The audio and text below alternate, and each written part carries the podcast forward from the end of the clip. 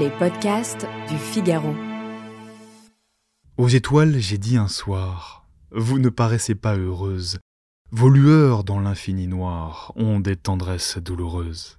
Et je crois voir, au firmament, un deuil blanc mené par des vierges qui portent d'innombrables cierges et se suivent languissamment.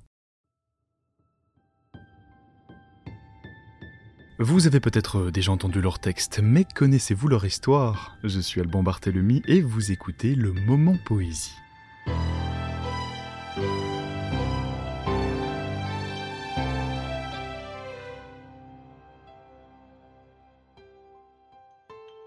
Amis de la poésie, bonjour. Vous connaissez certainement le prix Nobel de littérature, ce prix attribué chaque année depuis plus de 100 ans.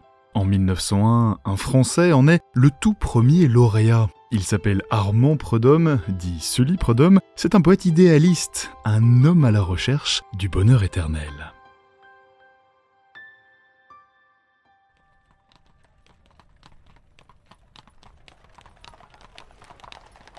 Il naît en 1839 à Paris, dans une famille de négociants prospères. Il n'est toutefois qu'un enfant lorsque son père meurt brutalement. Armand est envoyé en pension et prend dès cette époque le surnom paternel. Il se fera appeler Sully.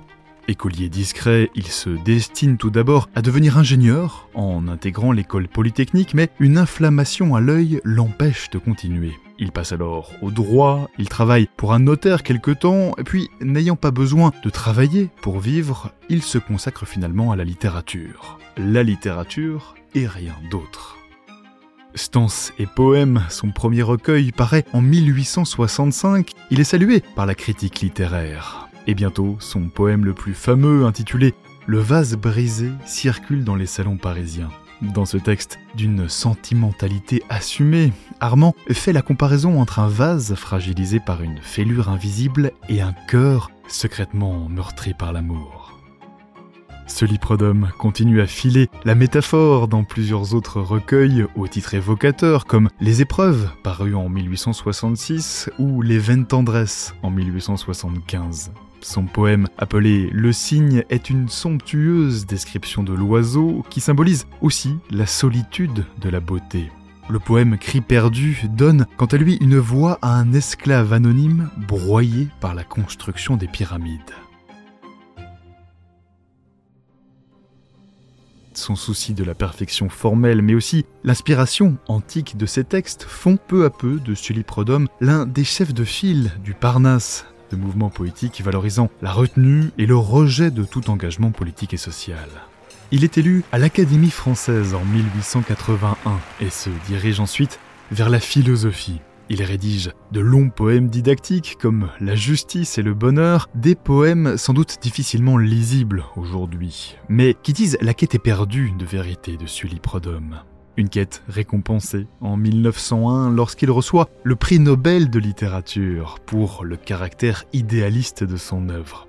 L'argent de ce prix, il l'utilisera d'ailleurs pour créer un concours de poésie afin d'aider de jeunes auteurs. Toute l'œuvre de ce poète à la sensibilité douloureuse semble placée sous le signe d'une recherche inquiète du bonheur. Un bonheur dont il s'évertue au fil de ses vers à chanter les mirages et les vains élans des hommes pour l'atteindre. Il meurt à Châtenay-Malabry le 6 septembre 1907 à l'âge de 68 ans. Un texte de Sully Prodhomme, La Voie lactée. Aux étoiles, j'ai dit un soir, vous ne paraissez pas heureuse. Vos lueurs dans l'infini noir ont des tendresses douloureuses.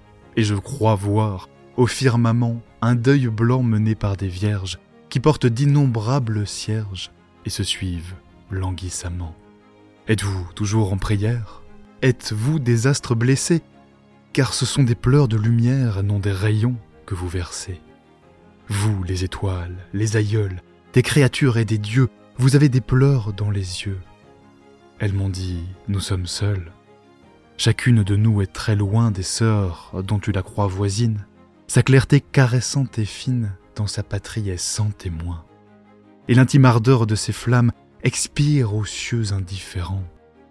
Je leur ai dit, je vous comprends, car vous ressemblez à des âmes, ainsi que vous, chacune lui, loin des sœurs qui semblent près d'elle. et la solitaire immortelle brûle en silence dans la nuit.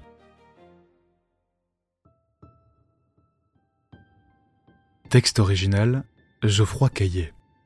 Réalisation Astrid Landon. À la prise de son Louis Chabin. Coordination Haute Cérès et Salomé Boulet. Le moment poésie est à retrouver sur le Figaro.fr et sur toutes les plateformes de téléchargement. À bientôt.